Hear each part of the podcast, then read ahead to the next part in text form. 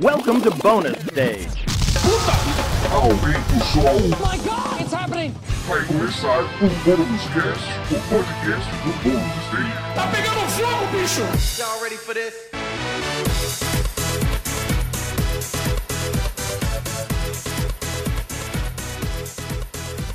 Olá, seja muito bem-vindo ao Bônus Cast, o podcast do Bônus Stage sobre filmes, séries, é, documentários, livros e tudo sobre cultura pop. Eu sou o Wagner Waka e estou sozinho aqui, na verdade só com a minha esposa aqui do lado, né, sozinho na minha casa, mas no podcast eu não estou sozinho. Aqui comigo, Rodrigo Sanches. Olá! Tudo bem? Como é que tá? Bactéria, filha da puta, como a gente sempre fala no nosso podcast, mas bem também. Hoje a gente trocou de lado, você Sim. pode de novo falar como é que você tá, É. né, cara? É, verdade, né? finalmente alguém se preocupou com você. É verdade, eu fui notado, finalmente. Ninguém lembra de mim, nossa, né? Mó drama, né? Bom, vocês já escutaram a voz dela também aqui com a gente, Beatriz Blanco. Olá, Waka. E aí, como é que você tá? Tô bem, assim, né? 50% é autocuidado, 50% é ódio, vontade de pegar todo mundo na porrada quando sair daqui, mas tá tudo certo. É, 50% ódio, 50% sobrevivendo, 110% de gastrite, né? exatamente, exatamente. Mas estamos bem, estamos sobrevivendo. Isso vai acabar e quando acabar a gente vai ter a chance aí do acerto de contas. Caralho, velho. É, o acerto de contas já tá rolando aí pelo, pelos twitters, né? Só, né, já que né, o elefante branco na sala aí dessa, dessas últimas semanas aí, né? Lembrando a vocês, eu acho que todo mundo já sabe isso, mas o Bonus Stage apoia essa campanha aí, né? Contra empresas que apoiam produtores de conteúdo relacionado a racismo e tudo mais, assim, pra gente evitar falar o nome dessas pessoas que não devem nunca serem lembradas na internet. Com certeza. É isso aí. Vocês gostam de comer mingau, gente? Eu acho bom, assim, né? É, Delícia. pratinho da semana. Exa- Todo mundo jantou isso, né, essa semana. Todo é impressionante, cara. Impressionante. Muito bem, gente, vamos lá. Depois dessa Bora. introdução aqui, vamos falar das nossas indicações, começando hoje por ele, Rodrigo. Ei. Diga lá, cara, o que que que você traz pra gente hoje? Vamos lá, eu vou indicar um jogo que eu joguei em live, né? Que algumas pessoas assistiram, né? As lives lá no nosso. na Twitch, né? A gente fez na Twitch, lá do Bonus Stage BR, né? Já aproveitando de fazer o jabazinho nosso. Eu joguei um jogo chamado Hunt Down, né? Que é basicamente algo como, se a gente fosse traduz- fazer uma tradução direta, seria algo como uma caçada ou algo do tipo. Cara, a né? gente precisava pensar no nome de filme traduzido, Exato. Herbert Richards, né? Como é que seria? Eu acho que seria tipo a caçada. Sabe? Alguma coisa nessa pegada. Mas tem que ter um dois pontos, assim, com um subtítulo, sabe? A caçada. Fúria em Nova York. Sabe coisa do tipo assim, sabe? Acho que já tem uns 30 filmes a caçada. Ah, tem, não, tem. Com certeza tem. Hunt Down é um jogo feito pela Easy Trigger Games. É um jogo que foi desenvolvido por uma desenvolvedora chamada Easy Trigger Games. É uma desenvolvedora sueca, tá? Pelo que eu vi, eles são uma equipe bem pequena, na verdade. E o Hunt Uhum. Basicamente, ele é um jogo que ele tem toda aquela vibe de arcade, né? Ele é um jogo em plataforma e tal onde você tem milhares de referências a filmes dos anos 80. Ele tem uma pegada que lembra um pouquinho como foi o Broforce, só que ele é um jogo de plataforma onde você entra no papel de um caçador de recompensas contratado por um tipo de governo dentro de um mundo não pós-apocalíptico, mas um mundo futurista, bem anos 80, que lembra aqueles filmes como Robocop, como lembra Rose e Sangue, Uhum. você tem o Fuga de Los Angeles, Blade Runner. Blade Runner e assim. Os filmes que eu acho que ele bebe muito a fonte é o Blade Runner, porque ele tem aquela pegada meio, meio cyberpunk, né, dos anos 80, e principalmente um filme que eu amo de paixão, que é o The Warriors. Guerreiros! O próprio. E Grande vocês não vêm clássico. brincar! Exatamente, cara. é bem essa pegada, e aí você tem esses personagens, são três personagens. Eu lembro principalmente de, da personagem mulher, que é a Anaconda. Eu acho esse nome Uhum. Nossa, é muito bom. fantástico. É muito bom. E é um jogo que basicamente você tem que caçar, né, os integrantes dessas gangues que eles estão causando a desordem, né? Numa cidade tipo Nova York e futurista. Ô, Rodrigo, é, eu vi uma entrevista do, do, do estúdio, né? do- Uhum. Na verdade, é, são dois cofundadores, eles chamaram mais três pessoas pra fazer, né? Esse é o jogo de estreia deles. Exato. Numa das entrevistas eles falam assim: então, quando você pensa nos anos 80, a, a imagem que vem é dos anos 80 bonito, da pessoa andando numa Ferrari, né, pôr do sol lá atrás. E Handdown não é isso. Handdown é a lembrança de merda que, que a galera pensava nessa época, sabe? Do que, que a É. galera sobreviveu, assim. Uhum. Não, mas é isso mesmo. E é muito louco porque, assim, é, apesar, né? Tipo, tudo bem. Eu, eu sou um cara que eu adoro muito, assim, tipo, filmes dos anos 80, desses filmes brucutu, assim. Tipo, um Arnold Schwarzenegger, né? Um. Sylvester Stallone, né? Aquele, aquele, em grandes papéis, né? Como Stallone Cobra, né? O Comando para Matar, aqueles filmes que tem, tipo, fases de efeito a cada cinco minutos, tá ligado? Uhum. Eu acho maravilhoso, pra falar a verdade. Eu amo de paixão, cara. A gente precisa gravar um podcast sobre isso um dia, por favor. Mas é um tipo de jogo que ele pega tudo esses essas coisas, esses detalhezinhos, tá ligado? E eu acho fantástico, cara, porque tipo, é referência atrás de referência. Então assim, se você curte essa pegada de tipo, é, caçadores, recompensas, tipo, exércitos de um homem só, sabe essa pegada? é, é divertido pra caramba. Ele é basicamente um jogo de plataforma onde você tem que ir enfrentando todo mundo na fase, né? É um Bullet Hell, né? um bullet hell mesmo, Aham. né? Você vai até chegar um chefão e, claro, ele tem as suas dificuldades, né? Como se fosse um jogo de arcade. Ele não só tem essa pegada de jogo de arcade, como a própria desenvolvedora, eles também estão desenvolvendo uma build para arcades. No site deles, inclusive, cara. Você pode comprar, né, o, o, o joystick, né? É, você pode comprar o arcade. assim. Cara, aí é maravilhoso. É uma pegada muito nos 80, assim. E é bonito de ver. Então, se você tem referência de carros voadores, saca? Tipo, aqueles grupos meio punk, assim, saca? Que dominam um bairro da cidade, em prédios com mais de milhões de andares. E é, e é muito legal, sabe? É muito massa, assim, você pensar que os caras, é, eles estão pensando no mundo futurista, mas as referências, né, de gangues é, tipo, são os hooligans, são os motoqueiros. Você imagina, tipo, o ano é 2700, mas ainda tem os hooligans, tem os motoqueiros. É basicamente quando a Ubisoft fez o Far Cry Blood Dragon, que eu particularmente adoro Aham. muito, e o trailer era assim, tipo, futuro 1997. Sabe? Então, essa pegada, tipo, aquela visão futurista que a gente tinha lá nos anos 80, tá ligado? Né? O Blood Dragon, que infelizmente foi só uma piada, né, de 1 de abril da, da Ubisoft, Mas que é é... uma piada de 1 de abril, Nossa. deu muito certo. E o Rundown, pra mim, ele tem essa mesma pegada, só que ele lembra até o estilo um pouco do. Eu, eu digo assim, estilo porque ele é todo em pixel art, ele tem toda essa pegada de ser um jogo arcade bem anos 80. Ele me lembrou muito o Katana Zero, sabe? Na qualidade Ah, sim. gráfica. Então, assim, ele é muito bonito. Ele é um jogo bonito de você ver, sabe? E, e é incrível, né, cara, assim, que, que eles lançaram pra todas as plataformas Sim. e ele é muito polido, cara. Ele é muito polido, Cinco pessoas, polido. um jogo grande, todas as plataformas e primeiro jogo dos caras e é muito bem feito meio que em tudo, assim, sabe? Sim, e ele é muito legal porque também teve um puta trabalho legal de dublagem, saca? Então, tipo assim, na hora que você tem as cutscenes, né, de tipo, aquela coisa bem filme dos anos 80, como eu tô falando, de tipo, o cara dentro do carro dele, assim, ele parece um DeLorean, saca? Tipo, uma- aquela pegada de carro que ele pode voar, sabe? Mas ele não tá voando porque não, porque não quis. Mas ele tá ali, aí de repente, tipo, chega uma ligação e é um mini computador no painel do carro. E aí a pessoa que tá te contratando é uma pessoa que você não vê o rosto, que a luz tá é muito. atrás. Então, assim, precisamos do seu serviço. É muito saca? clichêzão mesmo. É um clichê, 80. assim, ele Ah, brinca justamente com o clichê, né? E é uma estética meio futuro do pretérito, assim, porque Totalmente. é totalmente. futurista, mas a tela parece um computador dos anos 80. Ah, agora né? É, eu vou fazer um exato. adendo agora que o nome dessa estética é retrofuturismo. Exato, Olha aí. retrofuturismo, exatamente. Boa, obrigado. Ele é um Bia. jogo retrofuturista. Então, assim, é, é muito legal. Eu acho divertidíssimo esse tipo de coisa, porque ele brinca justamente com as referências. Então, se você é um cara que nem eu, que gosta de referências o tempo todo, aparecendo no jogo, cara, você vai se divertir, você vai falar, puta, eu sei de onde veio essa referência. É tipo o meme do Capitão América, tá ligado? Mas deixa eu falar um negócio, assim, eu, até pelas artes, assim, ele Uhum. me lembrou um outro jogo que eu gosto muito, que é o Blazing Chrome. Da Joy Masher, sim. né? Uhum. E a gente tem uma série de jogos, né, que se apropriam dessa estética meio retrofuturista Sim, dos anos sim. 80 e tal. Vocês não acham que isso é uma tendência por conta da memória afetiva do próprio público Ah, aí, sem dúvidas.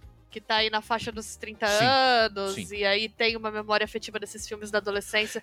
Porque é uma tendência que a gente vê muito em jogos, né? Uhum. Tem aquele outro Fury também, que. É, o Fury eu nem acho tanto, pra falar a verdade, mas eu acho a estética do Fury maravilhosa. Não, ele é bonito. É, ele Porque não ele é um- chega pra tanto mim, assim, retrofuturismo, é- né? Ele é mais um sci-fi, por assim Isso, o. Fury, assim, é da mesma forma que a gente tem o Retrowave hoje dentro da cena musical, né? Aham. o synthwave que busca é, referência às coisas meio futuristas, mas o eletrônico que a gente lembra lá dos anos 80 também, né? aham. É, eu acho que esse lance dos jogos, né, meio que retrofuturistas, eu acho que é uma puta tendência, principalmente pelos jogos dos anos 80 e 90, né? Os É. arcades mesmo, né? Tipo, você não vai pegar um jogo de luta hoje que vai falar assim, cara, eu quero criar um novo Street Fighter. Tipo, é possível fazer isso, sem dúvidas. Mas ao mesmo tempo, se a pessoa faz, ele com certeza ele tá é, homenageando, falando assim, é- esses jogos da época, né? Eu acho que o Hunt Down, a ideia dele é justamente essa, né? Então, Você falou, por exemplo, do, do Blazing Chrome, né? O, a ideia dos jogos da Joy Masher mesmo Essas é pegar releituras atualizadas. a releitura né? atualizada, né? Mas são jogos que você tem total inspiração, tipo Ninja Gaiden, o próprio Castlevania, o, o Blazing Chrome ele é basicamente contra É, eles com falam- vários outros jogos, Eles falam né? sobre as- abertamente sobre as referências deles virem desse Isso. universo dos anos 80 Uhum. e dos filmes de Brucutu e tal. A Easy Trigger também, eles, é, eles são bem claros também, né, nessa, nessa ideia. Sim. Mas, Bia, eu acho que tem um outro ponto, assim, meio. Esses dias eu tava meio que rememorando um pouco o texto do Mal-Estar na Civilização Moderna, né? Ou na cultura, né? Eu sei que tem as duas traduções. É, e meio que aquela ideia de, né, por causa da- das questões das diferenças, meio que a gente uma hora vai ter que falar sobre o elefante na sala, que é, né, o problema que, que tudo isso incute, né? Eu tô falando assim de uma forma bem ampla e simples, tá, gente? Porque eu não quero ficar aqui falando sobre Floyd. Por que não? Não, brincadeira. é, Vamos voltar.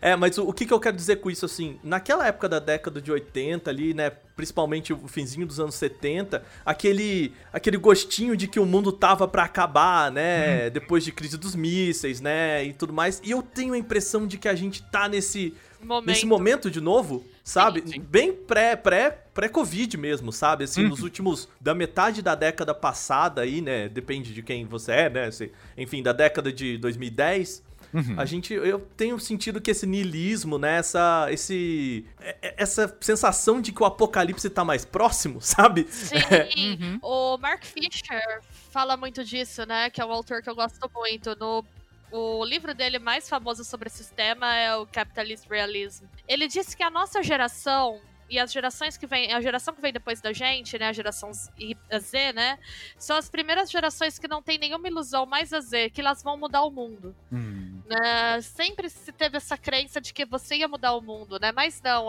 as gerações mais jovens hoje elas não acham que vão mudar o mundo. uhum. Isso é um fenômeno relativamente novo. E o primeiro capítulo desse livro eu amo. O título dele é muito representativo. Se chama É mais fácil imaginar o fim do mundo do que o fim do capitalismo. Uau. E ele fala que o estado de realismo capitalista é aqui essa ideia que é muito desmobilizadora, que é as coisas sempre vão ser assim. A gente não tem como escapar desse estado de barbárie. Então os exercícios de imaginação que a gente faz são no sentido de imaginar distopias, porque a utopia não parece possível. E aí, por isso que esses cenários utópicos, que mostram geralmente um capitalismo em frangalhos, né? Com gangues brigando, com uma desigualdade social gigante, né? Esses cenários distópicos, eles fazem tanto sucesso porque é muito difícil você imaginar utopias, né? Uhum. Sim, E eu sim. sinto que a gente tá num momento muito próximo dos anos 80 nesse sentido também, assim. É, então, eu- mas o, o Hunt Down, pelo menos nesse sentido, eu acho que ele se aplica, sim. Só que pra mim, no Hunt Down, a referência clara é mais pela questão estética dos filmes que acabaram sendo, né, no- ne- nessa época dos anos 80. Porque, por exemplo, é, você tem assim. Vai, tem, va- são quatro fases o jogo, né? É quatro mundos, né, na real, né? Seriam basicamente quatro gangues que você vai ter que pegar os líderes e enfrentar. E assim, é. Cada gangue tem um nome específico. Então tem uma que é chamada, tipo, The Hit Seekers. Tipo, é basicamente uma das músicas, tipo, de banda de metal dos anos 80. Uhum. Saca? Então tem, tem muito disso, né?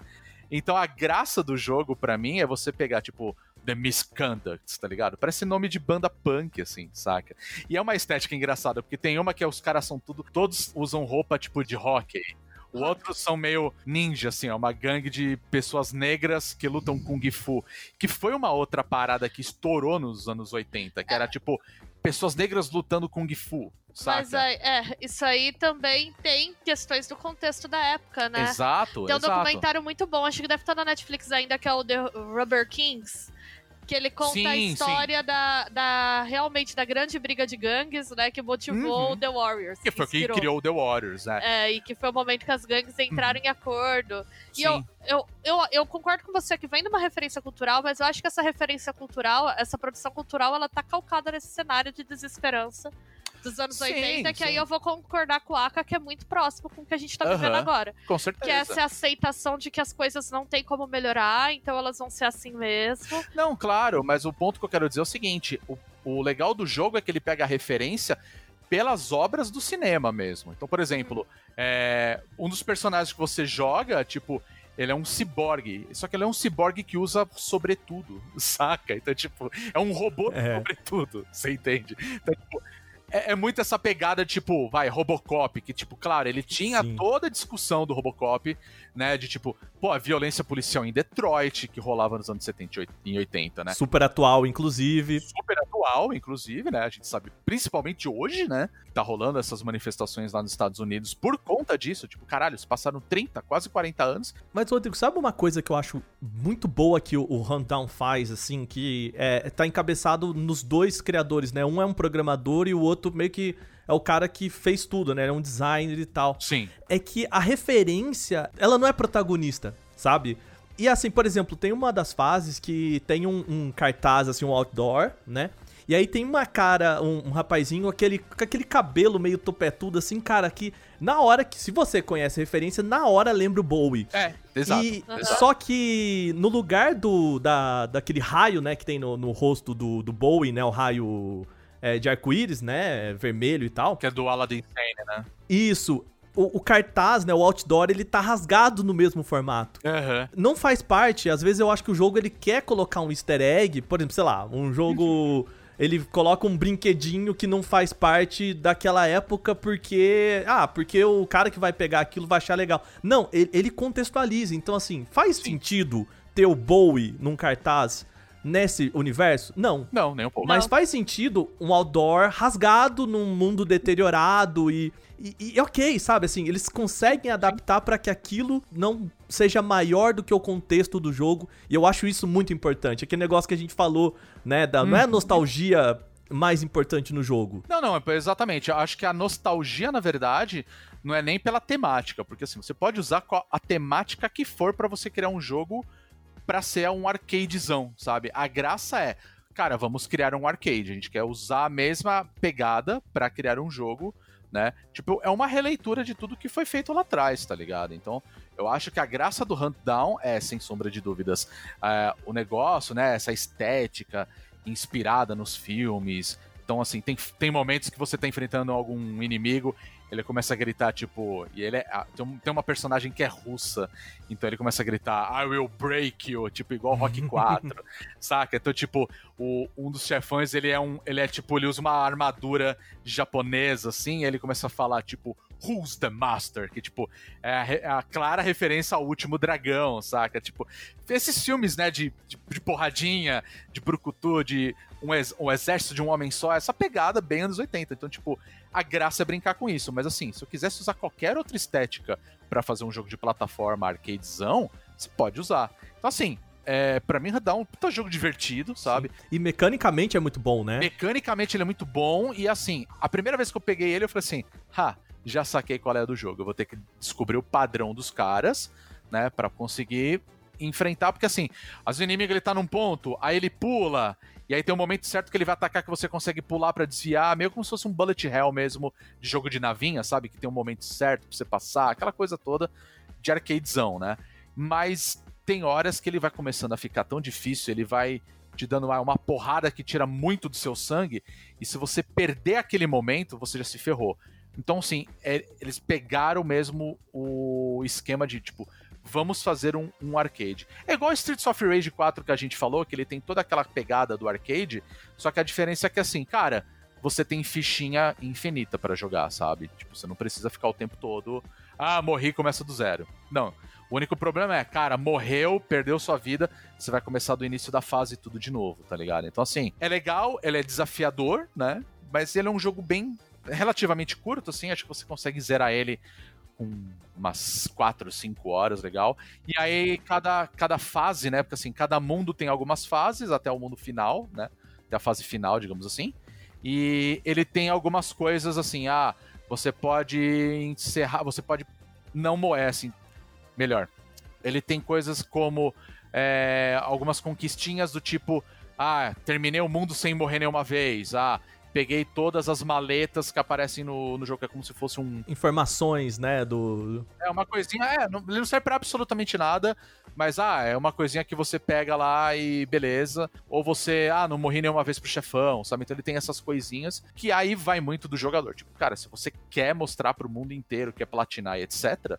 Show de bola, você vai ter um, um replay fodido no jogo. Caso contrário, cara, é um jogo legal, você vai se divertir, você vai saber a arma que você vai usar na hora, tipo, ah, uma coisa importante que é legal falar, tipo, você tem uma arma base, né? E você tem armas que você vai encontrando no jogo, uma coisa meio Metal Slug, né? Só que né, você não consegue guardar armas. Então, assim, a arma que você tá usando aqui, ela, ela passa a ser a sua padrão.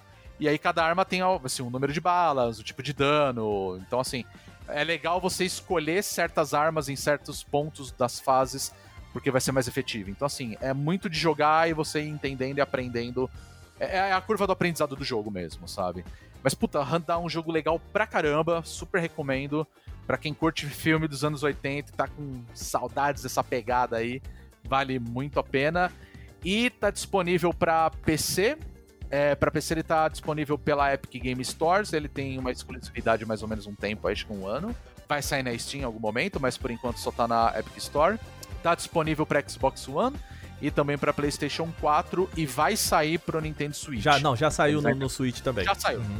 Já saiu pro Switch, é. Porque eu lembro que quando ele tinha saído, ele ainda não tinha saído, eles falaram, ah, em algum momento vai sair, então já saiu também, tá disponível pro, pro Switch uma parte legal é que, assim, pro Switch, eu joguei, uhum. zerei ele mesmo no Switch. Sim. Ele funciona muito bem porque as fases são curtinhas e ele tá o mesmo preço na Epic Game Store e tudo mais, que é em média perto de 70 reais, assim. uhum. assim. por um jogo de Switch é um, Nossa, um grande. Pra caramba. Né, assim. Uma grande vitória, assim, a gente uhum. ter um jogo em 70 reais de lançamento. Então, assim, pra quem tá com Switch aí querendo um bom jogo, com preço relativamente ok, né? Uhum. Eu acho que os 70 reais nele estão muito bem pagos. Não, com certeza. Muito bem bem, é isso? É isso.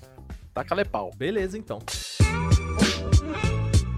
Muito bem, vamos lá, Bia. Agora é sua vez. O que, que a gente tem aí que você trouxe pra, pra mesa aí? Eu assisti um documentário na Netflix, que não é um documentário novo, depois eu vi que ele é de 2017. Então talvez ele esteja escondidinho aí no menu. Mas que vale muito a pena, que é o Voyeur, que é um documentário que acompanha o Gaita Liz fazendo uma reportagem sobre um cara que comprou um motel nos anos 60 nos Estados Unidos e manteve esse motel por 20 anos para espiar as pessoas que iam lá. Então ele fez uma base de observação, né, no sótão, como se fosse um sótão assim, em que ele conseguia ficar olhando por buracos, por umas frestas que ele disfarçou ali, e ele conseguia ficar olhando, tipo, as pessoas transando, e ele registrava tudo isso num diário. É tipo invasão de privacidade, né? Um filme clássico aí, é, né? Nossa, eu lembrei disso agora.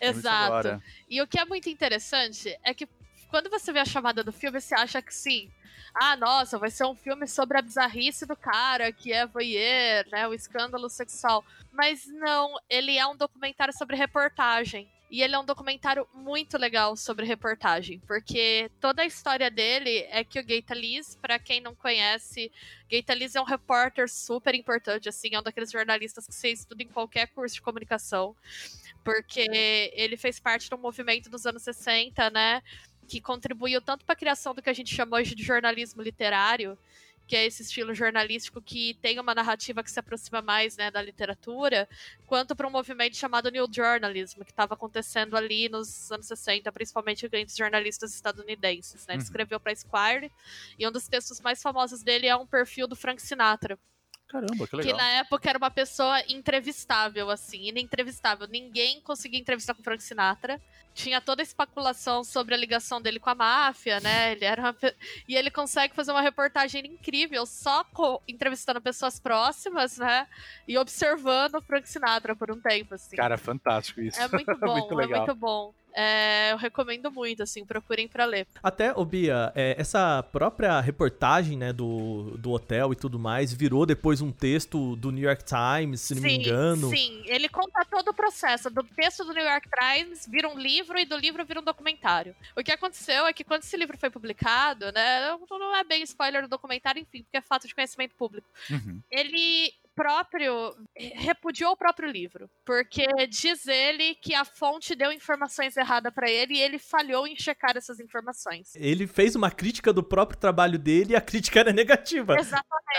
Não, é uma história toda incrível. E o que é muito legal é que quando o documentário começa a acompanhar, eles não sabiam que isso ia acontecer, né? Uhum. Então é um documentário que mostra todo o processo, mostra Ah! é muito legal. Mostra ele contando da relação que ele tem, né, com esse personagem. Que eles têm uma relação com ele também há décadas, assim. Mas ele nunca tinha topado que a reportagem fosse publicada com o nome dele. E uma das condições que o Gaitalis teria colocado para publicar a reportagem foi: eu só publico se você der seu nome verdadeiro e o nome do hotel. Eu não vou publicar sem esses dados. Uhum. E ele, lógico, tava cometendo um crime e ele não queria. Uhum. Então ele fica resistente muitos anos, ele só topa depois que o crime meio que prescreve. O Gator eles têm outro trabalho que é super famoso, enfim, que chama a Mulher do Próximo, em que ele fica numa comunidade nudista em Los Angeles, se eu não me engano. Ele vive por lá por um tempo e conta, né? Diz que é considerado no último grande registro da liberação sexual nos Estados Unidos antes da AIDS. É, do jornalismo gonzo e tal também, super famoso nesse. como uma referência pra esse tipo de jornalismo, né? Que é o que você meio que vai contar a sua experiência, né? Exatamente. E aí, o que que acontece? Quando ele publica essa reportagem, esse livro, esse cara vai atrás dele. E ele não diz isso no documentário, mas é, é colocado em todas as entrelinhas que esse cara é claramente um exibicionista, né? Então ele, pra evitar entrar numa armadilha, ele fala, ok, eu publico a sua história, só que você vai ter que dar seu nome. E o cara fica tipo, ah, não sei e tal. E ele chega, ele vê essa plataforma de observação, ele é, ele é testemunha de que aquilo é real. Uhum. Então ele tá muito convicto de que a pauta existe, né? Que a matéria existe.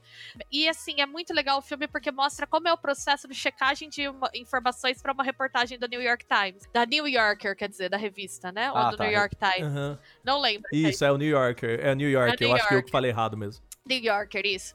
Gente, eles têm um. Eles, essa coisa que a galera fica falando aí de agência de checagem, eles têm dentro da redação. E que deveria ser o padrão, né, Bia? Assim. É o padrão. e eu achei muito legal, porque assim, o Gay Talis, o país, né? O francês é um pica grossa aí da, da área, né? Ele é um grande nome. E assim, os caras, foda-se que tu é o Gay Talis, a gente vai fazer a checagem de fatos sua matéria assim. Eu, eu me lembro que na época em que o Gay Talese, e aí eu até te faço essa pergunta do documentário, uma das coisas que se levantou foi que, assim, é, ele falou, cara, não é porque eu sou o Gay Talese que vocês vão acreditar em mim, né? Que a crítica dele sobre o trabalho dele é essa, mas peraí. É exato. Só porque eu sou o Gay Talese, é por isso que vocês não vão Não me checar. questionar? É, é incrível. Ele fala. É, é muito nesse tom. Tem uma cena desse documentário que eu achei genial, genial. Porque o que que acontece? É toda uma história da relação com a fonte. O cara topa a matéria, depois ele começa a entrar em crise com o que ele topou. Às vésperas da matéria ser publicada, ele começa a pensar assim: talvez eu tenha cometido um erro. E aí, quando a matéria é publicada, é lógico, né? O retrato não é simpático a ele, né? É um retrato Uhum. só que ele tem uma relação de décadas com ele, que era uma relação respeitosa. Não vou chamar de amizade. Mas o Gaitalis era um cara que ia lá, conversava com ele, com a esposa. E ele é todo um gentleman, assim, né? Bem aquela coisa dos anos, do repórter dos anos 60, bem romântica. Só anda de terno, chapéuzinho, chega com um buquê de flores, sabe? Uhum. Então ele tinha um- uma relação, assim, de carinho pela fonte dele, né? Uhum. E o cara se sente traído. E ele fica puto, assim. Tem uma cena do documentário que ele tá sozinho em casa e ele tá xingando o Gay Talis. Você não tá xingando muito, mas tá falando, é, eu realmente me senti traído e tal. Logo em seguida tem uma cena dos dois conversando, né? Que os caras fazem uma pergunta pra ele do tipo, os documentaristas, né, que estão com a câmera, não é o Gay Talis. Ah, e você se sentiu traído? E aí o Gay Talis vira e dá um esporro na equipe. Ele fala assim: vocês já perguntaram isso pra ele? Ele já respondeu. Vocês estão respondendo, perguntando isso pra ele de novo na minha frente porque vocês querem induzir ele a dar uma resposta atenuada. porque ele tá na minha frente. Ele vai se sentir intimidado. Isso é manipulação. Eu não aceito isso. Isso não é boa Caralho. reportagem. Ele dá um sabão assim nos caras. Nossa, puta Caraca! É incrível. E tá no filme. E eu falei, nossa, é tão raro a gente ver num documentário alguém refletindo sobre o formato. Sim. Porque a gente tende a Uhum. achar que documentário tudo é verdade, não é, né? E ele expõe uhum. o mecanismo assim, né? Ele fala: não, eu sei porque vocês estão fazendo essa pergunta. Vocês querem induzir uma resposta mais amena. Isso não se faz. Vocês já perguntaram isso pra ele sozinho. Vocês não Caraca. perguntam isso pra ele de novo na minha frente. Assim, ele dá esculacho no- nos caras. Ah, imagina, Uau. imagina. E fica todo mundo, né, com cara de tipo, porra, alguém tá ali tá me dando uma bronca, né? Nunca mais eu sair de casa. Nossa, já era, né? Já era. Ah, deixa eu te perguntar um negócio. Outra coisa, né? Outra crítica do próprio Gaitalize, né? Em relação. Na verdade, não do Gaitalize, mas uma discussão que se levantou na época da reportagem e tudo mais, de que o Gaitalize, teoricamente, foi conivente com um crime, Então, né? Sim. E aí, o, o documentário também fala sobre isso? Fala. É bem interessante, porque o que acontece, né, é que primeiro a reportagem sai na New Yorker, ela é um estouro, e aí ela vira o livro, só que quando, nas vésperas dele publicar o livro, um repórter, acho que do Washington Post, liga pra ele. Não lembro se era o Washington Post, se eu não me engano, sim. E fala pra ele: olha, a gente tem a informação de que alguns dados do livro não batem. Por exemplo, ele diz que ele ficou com o hotel até a data tal, mas ele vendeu o hotel numa data que era alguns anos antes. E ele fica. Puto porque a equipe do New Yorker não pega isso na checagem de dados e eles tinham feito checagem, né? Mostra a equipe falando pra ele, é, vai depender de publicar isso aí com a checagem e tal, não sei o quê. E aí ele fala assim, então eu recomendo que ninguém compre meu livro, eu tô repudiando minha própria obra. E no final do documentário, ele fala que ele acha que ele foi precipitado, porque aí a reviravolta é que depois ele entende que ele vendeu o hotel pra um amigo, mas ele continuou fazendo o trabalho de voyeurismo lá dele, Aham. porque o amigo também curtia e ele tinha livre acesso ao hotel, ele tinha a chave. Mas aí, sa- essa foi a primeira questão, se do tipo, ele pecou com a checagem de informação ou não, e ele faz o meia-culpa. O outro é o lance do crime, né? E ele chega a falar assim, ele, eu acho que do crime ele tem mais bem resolvido, né? Ele chega a falar que, como jornalista, não é a função dele. E, mas, de certa forma, ele foi cúmplice, né? Ele foi lá e viu. Sim. Sim. Sim. sim. Ele Foi, foi- viu e não denunciou, né? ele não denunciou. Mas aí você tem uma questão da quebra de relação de confiança que você constrói com a fonte, né? Que ele fala também. Uhum. Mas ele também. E é muito interessante porque, assim, é isso, gente. Não tem resposta fácil. Pra, as, as pessoas hoje em dia ficam muito exaltadas aí falando de imprensa e de relação ética com fonte.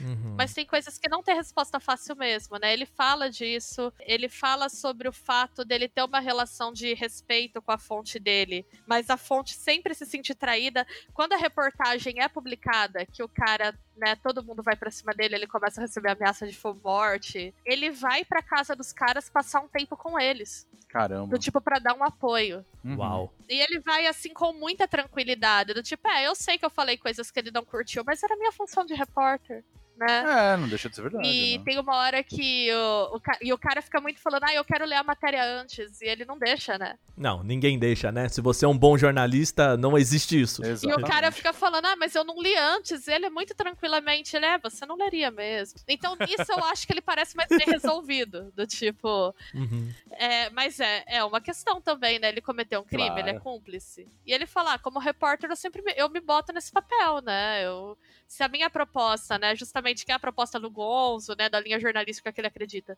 se a minha proposta é eu ir lá, viver e depois eu contar, fico no limiar. Tem um livro que eu adoro do Hunter Thompson, que é o Hell's Angel. Que é o primeiro livro Uhum. dele. Que ele também. É, é interessante se você se interessa por essa coisa, que eu adoro jornalismo literário. Eu assim. também. Sou, sou fãzão. Nossa, esses clássicos tudo eu, eu li, assim. Que também tem esse questionamento, que é quando ele anda com a gangue, né? O Hunter Thompson vive um ano com os Hells Angel. E o fim do livro é muito interessante, porque o fim termina com ele tomando uma surra da gangue com que ele vivia, né? Pode crer, né? E é muito engraçado, assim, porque ele, ele encara isso com humor, assim. Ele chega a falar assim, é, né, realmente, os caras são bárbaros, né? Era justamente o discurso que ele não tava. Tomei um pau, velho. É, foi isso. ele vê crimes, né? Tem uma parte do livro que ele vê um estupro. E ele fica Nossa. sofrendo muito intensamente pelo fato dele ter visto um estupro e ele não ter interferido. Caralho. E ele pesado. fica se questionando muito se o que ele viu, ele viu mesmo. Você vê que tem um processo de culpa. Sim. E o clássico, né, que a gente tava até comentando antes de começar o podcast, eu e o Aka, que é o A Sangue Frio, do Truman Capote que ele visivelmente se apaixona pelo assassino, né? É, e até, né, Bia, eu acho que assim, uma das discussões do jornalismo literário, né, é o quanto o, o quanto isso você consegue balancear, né? Exato. Essa guerra, né, entre o factual e o literal, né? E o literal que eu, que eu digo é de literatura, né? No caso, né? Sim. Por exemplo, sei lá, se você pega um Rota 66, né? Do Caco Barcelos, que é um, um livro muito baseado em jornalismo literário e tudo mais, né? Primeiro capítulo é uma descrição muito de cena mesmo, né? De, de trazer, colocar o, o, o leitor dentro de uma cena de perseguição que, obviamente, o Caco Barcelos não viu, Aham. né? Mas através de, de relatos ele cria uma cena que é muito de literatura, né, de romance, pra te inserir dentro do livro. E assim, meio que o A Sangue Frio, ele é um romance. Ele é um romance. A primeira sequência, que é o último dia de vida da família, ele não viu. Não viu, e, e ele não deixa nem um pouco claro o, o que é ali jornalismo e o que é romance, né? E a, e a crítica, eu sou um grande fã do jornalismo literário, sei lá, eu gosto de literatura, tipo, sei lá, Liane Brum, assim, que eu acho maravilhosa nesse sentido também. Mas é. Ainda assim, eu acho que é uma crítica que se faz, né? Tipo, beleza, até que ponto você pode usar da estética da literatura pra pintar a história, né? O, do, o- a matéria que você quer, né? A- Qual que é a linha? Porque, beleza, né? Eu entendo, por exemplo, o, o Hunter Thompson, eu acho que ele é muito bom nisso. Aham. Mas, por exemplo, o Truman Capote, pra mim, é um charlatão. Ai, né? obrigada. Posso falar a real que eu acho do Truman Capote? Agora é o dia que eu Vamos serei cancelada. Gente, Truman Capote era um cara que tinha os amigos certos, né? Ele era amigo ali da, da Harper Lee, né? Ele era amigo de uma galera importante do alto circuito de literatura, cultura e artes de Nova York. E eu acho que ele é meio engodinho, assim, por conta disso. Porque aquele cara Uhum. do rolê que circulava muito bem naquele lugar. Eu já li a obra dele. Eu acho, né, A Sangue Frio um bom livro de literatura. Sim. Eu acho que é o jornalista que inventa a fonte, cara. Exatamente. Sabe? Ele é um bom livro de literatura. Eu não diria que a Sangue Frio é um bom livro de jornalismo. Não, porque assim, existe uma- um mito, né? E eu, eu uso a palavra mito exatamente porque é aquilo. É a crença de algo que supostamente existiu, mas ele é, é- a ideia é mais importante do que se existiu ou não. Uhum. Que é o fato de que o, o Capote tinha capacidade de memorização. Então, assim, o negócio. Existe o, o filme, né? A Sangue Frio, que retrata um pouco isso. Eu não gosto muito do filme, mas eu gosto do como retrata o Capote. Que é o jornalista da, do papelzinho e caneta, né? Uhum. do clássico do, do bloquinho de notas, e ele não anotava as entrevistas, né? Ele não, ele não gravava num gravadorzinho as entrevistas que ele fazia com as pessoas. E qualquer pessoa que já fez um documentário ou, um- ou uma pesquisa pra livro ou coisa do tipo, sabe que você pega entrevistas, você conversa com a pessoa por 4, 5, 6 horas e várias vezes e com várias pessoas, e tipo assim, no final das contas você conversou com 10 pessoas por 10 horas com cada uma. Exato. Cara, é impossível você memorizar tudo isso. E aí o pessoal fala, não, que é, fizeram testes com ele, e aí ele sempre lembrava tudo literalmente. Não, ok, você lembra, né, o papo, você lembra o que a pessoa disse, mas pra transcrever literalmente, né, voz direta, hum, desculpa, eu não compro essa, cara. Eu não compro também. Eu também acho que tem muita coisa aí que, enfim. Acho que ele tá longe de ser o- uma das vozes mais relevantes no jornalismo, como a galera adora dizer. Acho que ele romantiza muito. Acho que tem um, tem um culto à personalidade que transparece nos livros dele, né? A gente sabe que todos esses caras aí têm uma questão do ego que, assim, né? É normal. É normal em jornalista ter- uma questão do ego aí no meio, ainda mais esses jornalistas muito famosos, então ok. Mas eu acho que nele é isso que eu te falei. Eu sentia que ele tava inserido lá na cena, né? Então ele tinha os amigos certos e tudo mais. Esse próprio mito foi alimentado por ele, em parte, né? Que ele era um cara que Uhum. conseguia decorar tudo e. Enfim, gente, ta- também não compro, não acho que é bom jornalismo. Mas eu acho que é muito interessante tu pegar e ver um documentário com um cara da mesma geração e ver como ele é minucioso, né? E como ele mesmo tem um questionamento do próprio trabalho. Tem logo no começo do filme mostra que ele tem uma parte na casa dele que é tipo um porão que ele tem arquivado todas as reportagens que ele fez na vida. Caraca. Ele tem um- uma parede assim com um arquivo com tudo catalogado e ele fala eu Uhum. guardo tudo. Uau. Eu Uau. guardo tudo, eu tenho registro de tudo, de anotação de tudo, né? Então, é, é uma abordagem oposta, assim, sabe? como jornalista e até cobrindo, né, tecnologia, games, que, vamos ser sinceros, nesse momento em que a gente vive e dentro até do jornalismo não é o, o material mais urgente, né? Ah, sem dúvida. Às vezes eu sinto, assim, uma, uma necessidade de ser lembrado do porquê eu tenho essa profissão, sabe? Eu não sei se você tem esse, Tenho. esse momento assim. E a, às vezes eu acho que tem bons, bons textos e boas literaturas. Eu falo, eu leio os livros da Eliane Brum assim de vezes em vezes pra pra lembrar um pouquinho do, do que que eu gosto na minha profissão. Leio grandes grandes nomes como Gay Talese ou mesmo Caco Barcelos, né, que são bons exemplos de jornalismo. Eu queria saber se o- você acha que esse documentário também ajuda nesse sentido de você, sabe, encher um pouquinho a barrinha do, cara, a gente precisa lembrar que como que o trabalho é feito, como a linguiça é feita, como é importante a apuração, ou, sabe? Porque no dia a dia ali, né, você entrega a matéria e, e vê o, o- a carroça andar e às vezes você esquece um pouco de que é importante lembrar como as engrenagens, né, se movem. Eu acho que sim. É, eu sinto, isso é uma tecla que eu bato muito, assim, como professora e quando eu tô falando, principalmente da questão do jornalismo de games, que eu tô mais inserida, que é a gente não é. Não tem educação pra mídia, né? É a gente não sabe como a mídia funciona. Todo mundo tem uma ideia de jornalismo que não se aproxima da verdade. Tem gente que gosta de alimentar uns mitos aí por conta do próprio ego. E a verdade é que a gente tem pouca reflexão sobre como é feito reportagem, né? E sobre como a coisa é mais complexa, né? Tudo que aparece, tudo que é muito simplificado, gente, em geral não é bom assim. E as pessoas querem falar- fazer muitas simplificações sobre o trabalho da imprensa hoje em dia. Então eu acho que sim, ele é um filme muito interessante para você ver como que isso funciona, como que o processo de apuração de uma notícia é complexo, como que às vezes uma notícia que te parece só uma pauta sensacionalista que você olha e você fala, nossa, um cara que tem um motel que vigia a pessoa transando há muitos anos, isso é um prato cheio, né? Uhum. Pra tu fazer as matérias, mas, mas não, assim, como que tem um trabalho de reportagem muito sério, justamente por ser um tema muito sensível. Eu vou até indicar um outro. Tem um que é mais pop e mais recente, que é uma série da, do BuzzFeed que chama Follow This. Hum, Tá no. na Netflix também. Essa série é legal porque cada episódio mostra o processo de apuração de um repórter do BuzzFeed para uma reportagem que vai sair no site que legal. sobre grandes temas, assim, da atualidade. Por exemplo, tem um sobre a SMR, que é interessante. Eu acho que foi esse que eu assisti, inclusive. Eu vi um episódio só. É, eu vi boa parte, assim. Tem um outro que é sobre a questão dos masculinistas nos Estados Unidos, assim. E, meu, eu acho que ele é bom porque, assim, de uma forma que não é tão aprofundada, né, quanto é o documentário Voyeur, mas ele mostra um pouco do que é dia a dia de redação, o que é a pessoa frustrada porque quer falar com uma fonte e não consegue, é, o que é você indo no lugar, vendo como é, e muitas vezes se emocionando e ficando mal, assim. Então, é, eu acho. é, esse- esse é um sim. Eu, eu gosto muito também de ter contato com essas coisas sobre imprensa, porque eu acho que às vezes precisa- a gente precisa lembrar, sabe? Sim, né? O, o porquê é importante e, e todas as. E porque não é fácil, e tudo bem não ser fácil, é pra ser difícil mesmo, sabe? Pois é.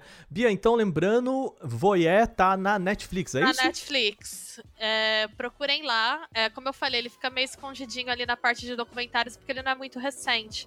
E o livro eu não li. Está publicado no Brasil pela Companhia das Letras como O Voyeur. Hum. E tem as outras obras do Gay Talese também publicadas, né? A Mulher do Próximo, que eu citei aqui, também tá. Então, procurem. A Companhia das Letras tem uma coleção de jornalismo literário muito boa. Eu tenho alguns títulos dela, assim. Ela tem o selinho escrito jornalismo literário. Então vocês podem dar, se vocês se interessaram por essa história de jornalismo literário, querem conhecer mais, o selo da Companhia das Letras é uma boa maneira de começar. Sim, isso não é publi, mas é, é, é Mas é. mas é, é, a Companhia das Letras, é, nota a gente aí. É, mas tem. O famoso não é, não é jabá, mas é um Não é jabá. Jabá. né? Não é Jabá, mas é Assim, Jabá. Não é publi, mas paga nós, né? É, é interessante justamente porque tem agrupado, assim. Então, se vocês têm interesse, dá uma olhada na- nos títulos que essa coleção da Companhia das Letras tem. Eles são bem bons. Bom, é isso, Voyeur na Netflix. Bom, então vamos lá, agora sobrou. Sobrei, né? Sobrou você. a última carta aí, a Lança Braba. Lança Braba. É, eu quero falar sobre uma série É uma série que foi lançada no começo desse ano, janeiro de 2020, Uhum. chamada Everything's Gonna Be Okay, criada pelo Josh Thomas. Pra quem já assistiu Please Like Me, que é uma série que tem na Netflix, e já deixa aqui indicação, assim, que é maravilhosa. Tá. Please Like Me, ele foi criado pelo Josh Thomas e ele é o personagem principal, né? Ele é um, um cara australiano. E ele escreveu o Please Like Me junto com a Hannah Gatsby, que é aquela moça que fez o Nanette, Sim, Uhum. sim. né? Que é um dos, assim, pra mim é o melhor stand-up que existe no mundo, ponto, assim. É, se você também não assistiu.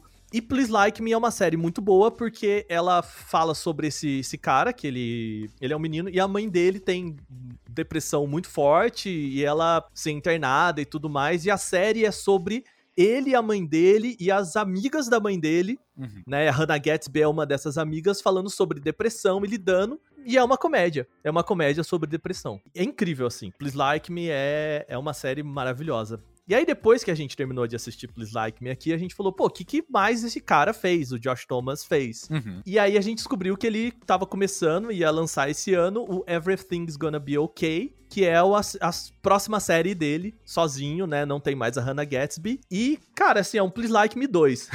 Caramba.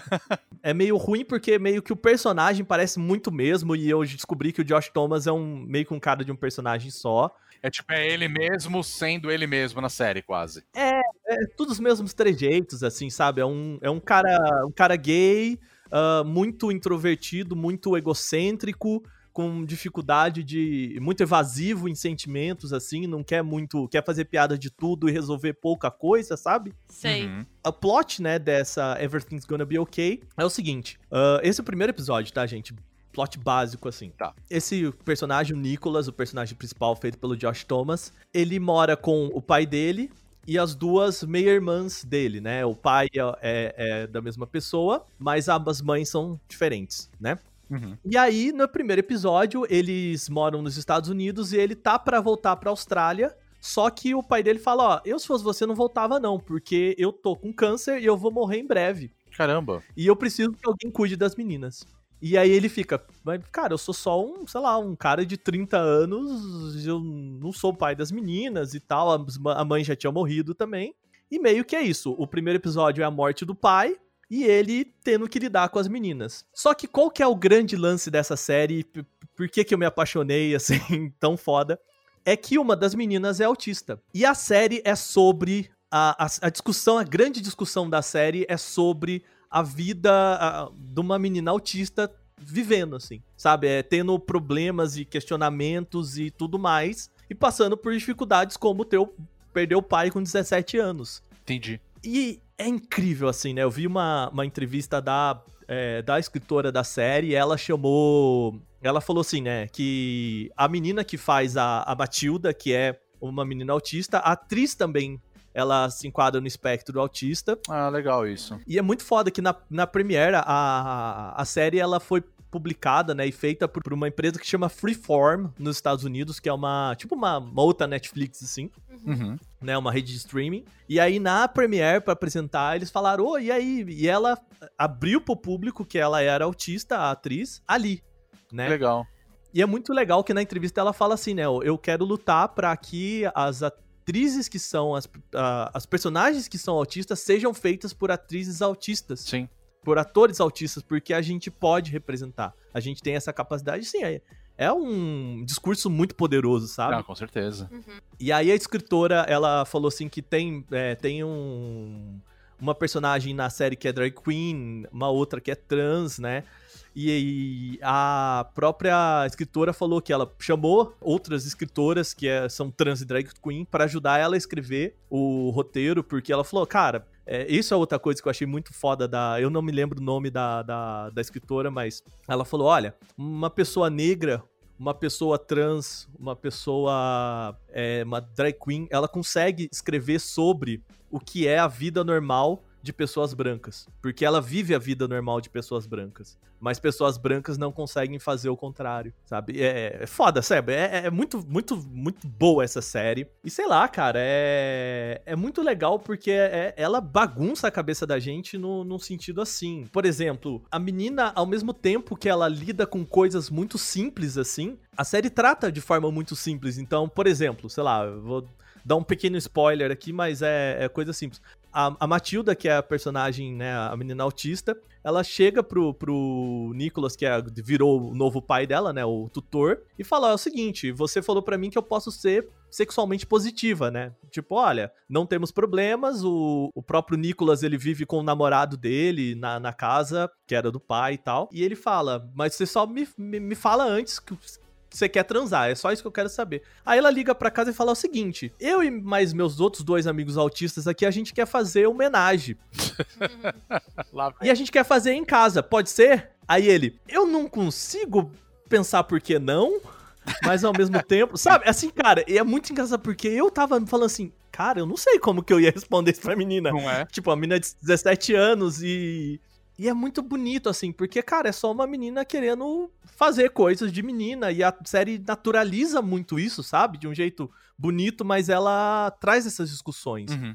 Tem muitas cenas, assim, que são. Que nem a Bia falou, cara, não é simples, não é simples resposta. E, e a, a série simplesmente não responde ela levanta a bola e ela simplesmente não responde. Ah, isso é tão bom, né? Isso é Porque uma ótimo. coisa que me irrita É. muito nessas séries que tem uma uma questão social ali é que muitas vezes eu sinto que elas estão fazendo o que eu chamo de fanservice de causa. Elas jogam, Uhum. olha essa causa aqui, e elas querem dar resposta pra tudo, e eu penso que isso cai numa lógica de simplificação tão nociva que a gente já tem na internet, né?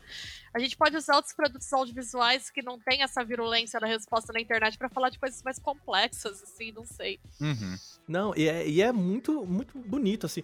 E essa é só uma, é uma coisa só da série, assim. Tem o, o- a questão do, do Nicholas como um, um cara que nunca teve filho, precisando cuidar das meninas e cuidar da vida dele, com os problemas dele, né? Cara, sei lá, é uma, é uma série muito tocante, sabe? Muito sensível sobre essas coisas e faz a gente refletir sobre muita coisa, porque ela não é. Ela não é enlatada, sabe? Os personagens. E, por exemplo, a outra menina, ela é uma adolescente. Sabe, é, a- quando a criança ainda não é criança e não é adolescente, e meio que parece que ela é toda desproporcional, Uhum. saca?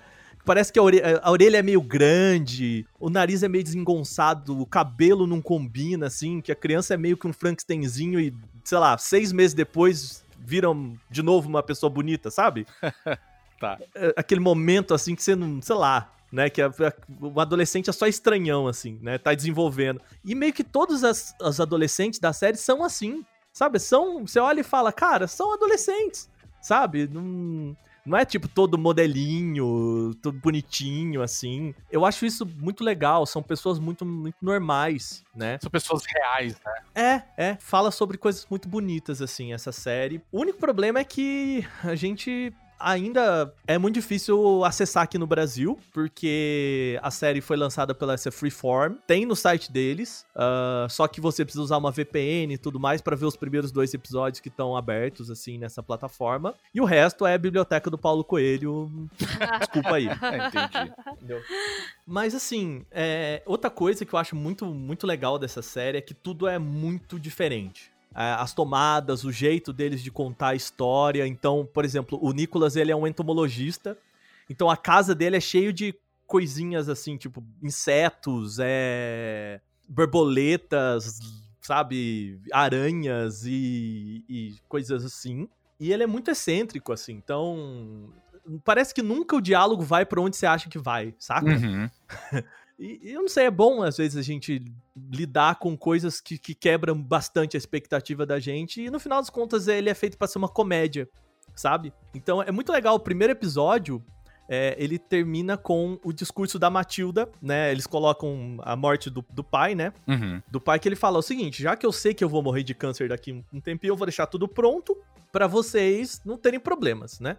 E aí o episódio termina com o velório dele e é o discurso dessa menina da Matilda. O discurso dela é um stand-up, assim, sabe? É, ela falou assim: olha, eu sou autista, o meu pai sempre falou isso assim. E, cara, a galera começa a rir, porque. E é, e é engraçado, sabe? Porque é uma menina falando sobre os sentimentos dela. E, e, no final das contas, ela se sente bem, porque ela vê que tá todo mundo meio que gostando do que ela tá falando, sabe? E não sei, é, é bonito, assim. É, e é bem good vibes, assim, também. Mais do que Please Like Me, que às vezes é, é meio bad. Esse não, esse é, é bem astral lá em cima, assim. Uhum. Ah, que legal. Ah, mas eu, eu, eu gosto muito de séries assim, para falar a verdade. Tipo, é, principalmente em tempos atuais, tá ligado? Tipo, a, a, gente cansou já de ver várias séries, né? De tipo, de sitcoms, por exemplo, tipo How I Met Your Mother, por exemplo, o próprio Friends, que todo mundo já assistiu, né? Que tem momentos que você sabe que, tipo, cara, é uma série de comédia, aquela coisa toda. E a graça é que você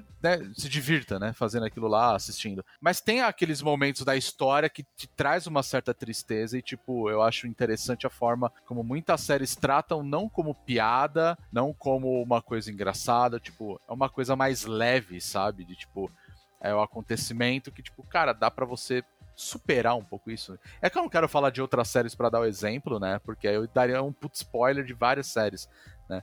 Mas eu acho interessante a forma como muitas séries assim que se propõem a fazer comédia, a fazer uma história bem tranquila, tocar em diversos pontos. Nesse, por exemplo, você fala, tipo, começa o primeiro episódio tem uma morte, sabe? E já é uma coisa que você fala, caramba, é, é pesado, né? O anterior dele, né, do Josh Thomas, né, que você falou, o Please Like Me, pô, ele fala de depressão, né? Então, assim, uhum. eu imagino que ele já tem uma, um viés um pouco mais dramático, né, do que uma comédia em si, né? É, Mas, eu, sim. eu gosto de sitcoms que fogem um pouco daquele modelo clássico que depois da praga de Friends ficou muito estabelecido, que é o grupo de amigos chato e infantilizado falando de relacionamento. Uhum porque, né, a vida é mais que isso. Eu, eu acho interessante como a gente tá tendo um movimento de sitcoms e de séries de comédias que são fora disso e que retratam outros tipos de pessoas e que são interessantes também, né? Às vezes até. Uma que eu adoro é Atlanta. Nossa, Atlanta é fantástico. Nossa, incrível. Atlanta é muito boa, Atlanta né? E é Atlanta fantástico. sobre a questão racial e a vida lá no gueto e tal. E aí eu acho também que ela também tem um tom meio agridoce, né? Porque ela é muito triste É. em alguns momentos, mas ela também é muito engraçada e ela tem um humor absurdo. Então É. tem espaço pra tudo. Tem assim. espaço pra tudo, exato. E é engraçado também ao mesmo tempo que você pega o personagem que é do do Donald Glover, que é um cara que fez Community, Aham. que é engraçado pra caramba, assim, é uma, é uma série bem cômica, né? Mas ao mesmo tempo você tem um pouquinho dessa coisa mais humor dele dentro de Atlanta, mas porra, ele já é uma série muito mais realista. Né, É, eu gosto que a pontos. Atlanta ela tem uma mistura das duas coisas, É. né? Porque ela tá tendo, às vezes, um debate super sério ali sobre classe, desemprego, e daqui a pouco passa alguém num carro invisível, sabe? Exatamente. e aí você fica tipo, mano. Essas duas séries são um negócio mais inglês, assim. Eu acho que é- como ele é australiano, né? E Please Like Me é australiano, aham. ele ainda puxa muito dessa, dessa questão inglesa, né? Que é, existe essa relação muito forte, né? Eu, do humor inglês e tudo mais. Uhum. Então, é, tem menos esse escrachado, sabe? Você não vai ver um passar, sabe? É um negócio meio community assim. Mas é mais Hannah Gatsby, né? Mais na net mesmo, assim, de cara, a gente tá falando, fazendo piada, mas aí de repente a gente para pra te dar uma lição de moral, assim, sabe? De reverte o negócio, e aí a gente volta. E aí a gente finge que, que, que a gente não acabou de te dar um esporro, Uhum. sabe? Sim. É, e, e beleza, já conversamos, tá tudo bem de novo, sabe? É. E eu acho isso muito legal, assim, porque. Eu acho que o humor é muito sobre isso, sabe? É muito George Carlin, assim, é muito essa galera boa que você não sabe muito bem se você tá ouvindo um esporro ou uma comédia. É inteligente, é mais inteligente do que engraçado, Sim. né? Sim. Eu, eu acho isso muito bom. E uma outra coisa que, agora que o Rodrigo falou de sitcoms e outras, a gente tava assistindo junto aqui também em casa o Modern Family, né? Eu gosto muito da série, beleza, ela é só bem boba, assim, Hum. mas é. Uma das paradas do Modern Family é que né, as famílias, elas têm a família padrãozinho Doriana, né? Uhum. Aí tem a, a família do, do pai lá, que tem uma esposa muito mais nova, e tem a família do casal homossexual, né? Sim. E o único, a única galera galera que não se pega é o casal homossexual, né? Sempre é um selinho só, o nunca tem a, a, é, a sugestão de que eles transam, sabe? O negócio assim, e a Fer que me falou isso. Né, me chamou atenção para isso. E Please Like Me e tanto essa o Everything's Gonna Be Okay, eles, cara, eles mostram os caras se pegando assim, sabe? É, mão dentro da cueca, assim, uns beijo gaysão mesmo, assim. E eu acho que, que às vezes a gente precisa disso também, sabe? De tipo. Sim, claro. As séries, sempre que tem as cenas de, de pessoal se pegando, geralmente é a mina que, que, que tá mais pelada. É, o, o beijo gay, ele acontece, mas assim, a cena sempre corta quando os caras vão pra cama, sabe? Nunca tem é, essa ideia de que, cara, as pessoas, né, os, os, caras transam, né? E como que transam? E aí, sei lá, eles estão lá, sabe? Existe a sugestão do sexo, né? Obviamente, enquanto eles estão. E eu sempre pensei assim, cara, eu nunca pensei como que os dois caras transam, sabe? Qual é a posição, né? Pra mim era uma só.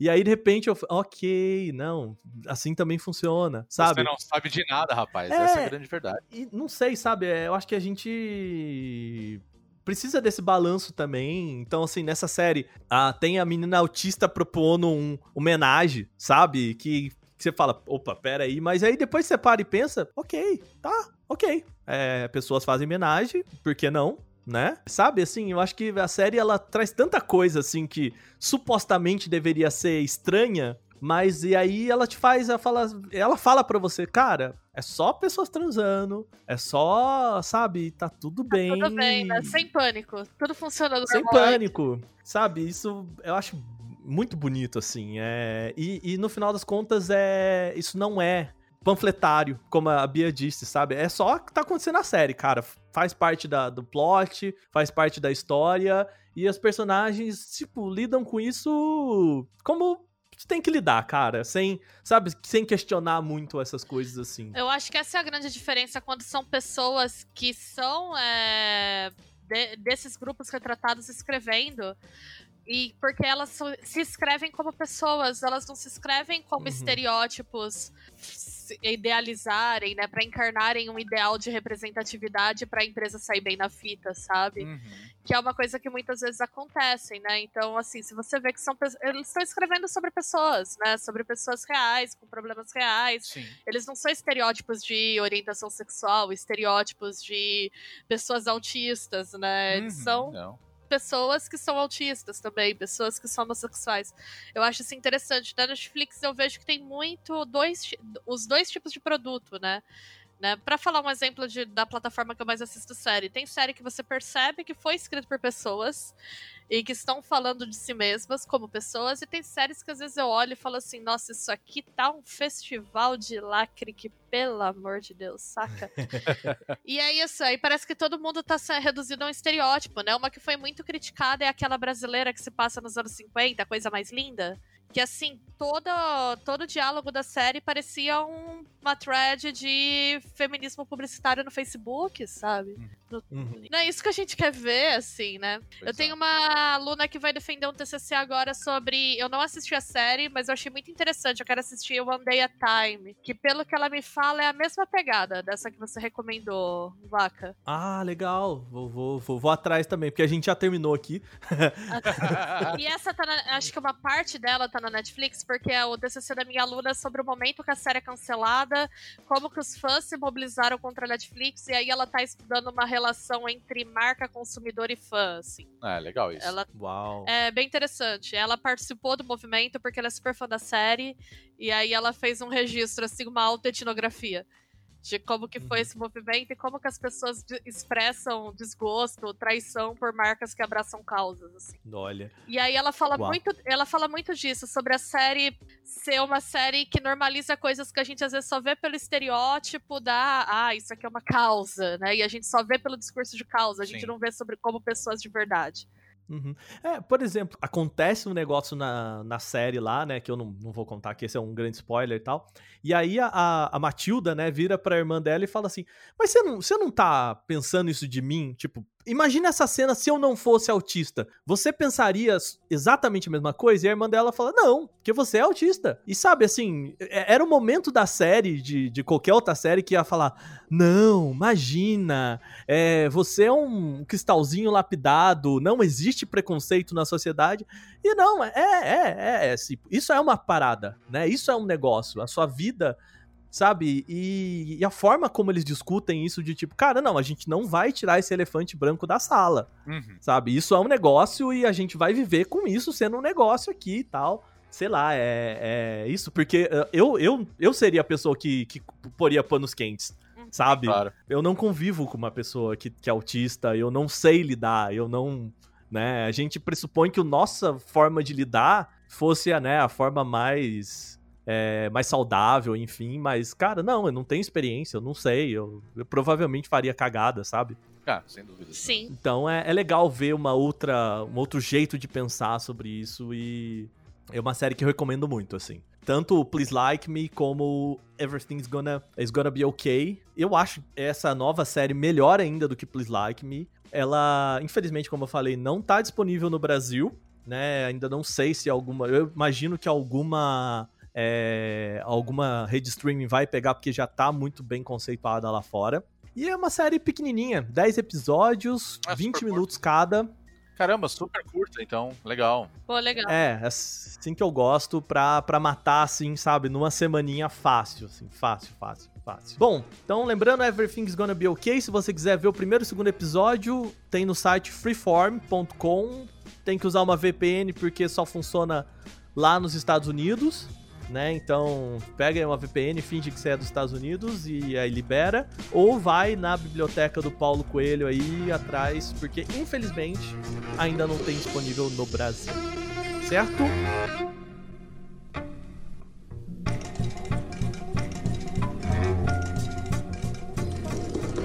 Muito bem. Tivemos aí, olha, o Rodrigo com o jogo Rundown, a Bia com o documentário Voyeur e eu com a série Everything's Gonna Be Okay. Eu acho que tem bastante coisa aí pro pessoal aproveitar e curtir, Não, né? com certeza. Sim. Com certeza. Muito bem, antes da gente terminar, só lembrando a vocês que esse podcast só é possível por causa da nossa campanha de financiamento coletivo lá no apoia.se barra bônus stage. É isso, né, Rodrigo? Isso mesmo. Lá no apoia.se barra bônus stage. Mas a partir de 3 reais já dá pra ajudar pra caramba a gente aí a manter as coisas em pé, tudo funcionando direitinho, né? E a gente tem algumas metas que a gente quer cumprir também, né? A gente quer alcançar elas pra gente fazer outros conteúdos, né? Então a gente já tem o Olhadinha, né? O Olhadinha foi o primeiro que a gente bateu aí, graças ao pessoal que nos ouve. Então a gente agradece de montão, né? É um negócio que a gente até faz pouco aqui no podcast, agradecer as pessoas que já fazem parte, né, cara? Tem certeza. tanta gente legal nos apoiando, obrigado, né, de coração, isso sempre ajuda a gente a, a- a se motivar também Nossa, e conseguir pagar as contas aqui do site, né? Com certeza.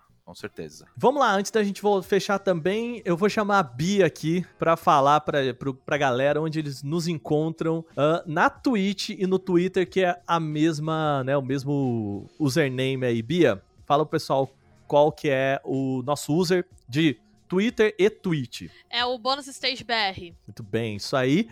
É, na Twitch a gente tá lá. Essa semana, né? Nas últimas semanas aí a gente acabou não fazendo live por conta, né? Apoiando a campanha aí contra a Twitch. Provavelmente a gente deve voltar em breve, né, Rodrigo? Tá até bom explicar isso também, né? Porque assim, se você já acompanha a gente principalmente pelas redes sociais, é, acho que bateu um momento muito importante aí recentemente para a gente dar a nossa posição, o nosso posicionamento, né? Que obviamente reflete a de todos do site, que é a gente lutar por um espaço não apenas na nos grupos de games, na comunidade gamer, falando por assim, mas inclusive da cultura pop. A gente sabe que tem muitos grupos que estão aí disseminando discurso de ódio, disseminando racismo, homofobia, e a gente, dentro do nosso papel como pessoas, a gente é contra qualquer tipo de, de comunidade que apoie esse tipo de discurso. Uhum. E justamente por isso a gente deu o nosso posicionamento. Acho que ficou bem claro lá no principalmente no Twitter, que é, como a gente sempre brinca, é a nossa plataforma que a gente fala muito mais do que as outras, né? Apesar de Uhum. ter a conta nas demais. Uhum. Mas a gente deu esse posicionamento, apoiando algumas iniciativas, né? Inclusive de outros sites. Eu aproveito para mandar um abraço aí pro, pro Ricardo Regis, que foi um cara que encabeçou uma luta muito importante a- dentro do que tá rolando aqui, não só no Brasil, mas principalmente lá fora, nos Estados Unidos, todo mundo, né? Acho que se você é, tá aí em casa, você deve estar vendo ó, tudo que tá acontecendo lá fora, né, nos Estados Unidos. E óbvio que a gente vai abraçar isso, é óbvio que a gente vai apoiar qualquer iniciativa que seja contra essas coisas, né? Bônus stage não é lacre free. Não, não é na frente, cara. Não, é- nunca foi, na verdade, foi. né? Aham. Só que assim, é, eu acho que é importante é, a gente deixar isso claro, sabe? Porque nós não queremos esse tipo de comportamento. Eu não quero Exato. isso perto de mim. Eu não quero isso perto de vocês. É, eu sabe? acho que a gente deixa bem claro quando a gente conversa aqui, o jeito que a gente aborda Sim. os temas e tal, mas a gente gosta de reiterar sempre, porque esse é um Uhum. problema que a nossa comunidade tem, e era muito confortável pra gente nunca tocar no assunto, ficar aí neutrão, Sim. tentando cavar a audiência de todo mundo, mas a gente não quer isso, sabe? É, quem fica quieto é conivente, eu penso dessa forma, né? Exatamente. Claro, Exato. quem já conhece a gente, quem já ouve o podcast, conhece o nosso trabalho, sabe muito bem qual é o nosso posicionamento, que a gente já deixou isso meio claro em vários outros episódios, Todos várias os dias coisas. repetidamente. Basicamente todos os dias a gente tá aí falando, até nossos contos pessoais, né? Mas, enfim, é, eu agradeço até, inclusive, teve muita gente que começou a seguir, a gente conheceu o nosso trabalho durante a semana, e de repente esse é o primeiro episódio que tá ouvindo nosso, sabe? Então é mais ou menos isso. Então é, essa semana não rolou a- as lives, justamente, não por boicote, porque, tipo, não vai ser uma andorinha que vai fazer verão, né? Mas justamente teve- tiveram vários outros sites, vários outros streamers, por exemplo, que meio que passaram a aderir a esse pensamento. Ó, a gente não vai fazer ah, as lives durante a semana, meio que para ser a nossa posição. Então, por isso que não rolaram semana, né, na semana passada, mas eu acredito que essa semana já esteja rolando, tudo certinho, até porque YouTube e Twitch tomaram certas providências referente a um certo canal aí, né, que era a grande luta no começo aí. E claro, a gente Uhum. deixa claro que, cara, essa só é a primeira batalha, né? A gente teve uma, uma boa resposta e não vai ser a última. Mas é basicamente isso. Desculpa a discursão aí da, pra galera que tá ouvindo. Mas é, as lives a gente geral- geralmente tá fazendo via Twitch, né? Mas a gente acabou até fazendo recentemente no YouTube também.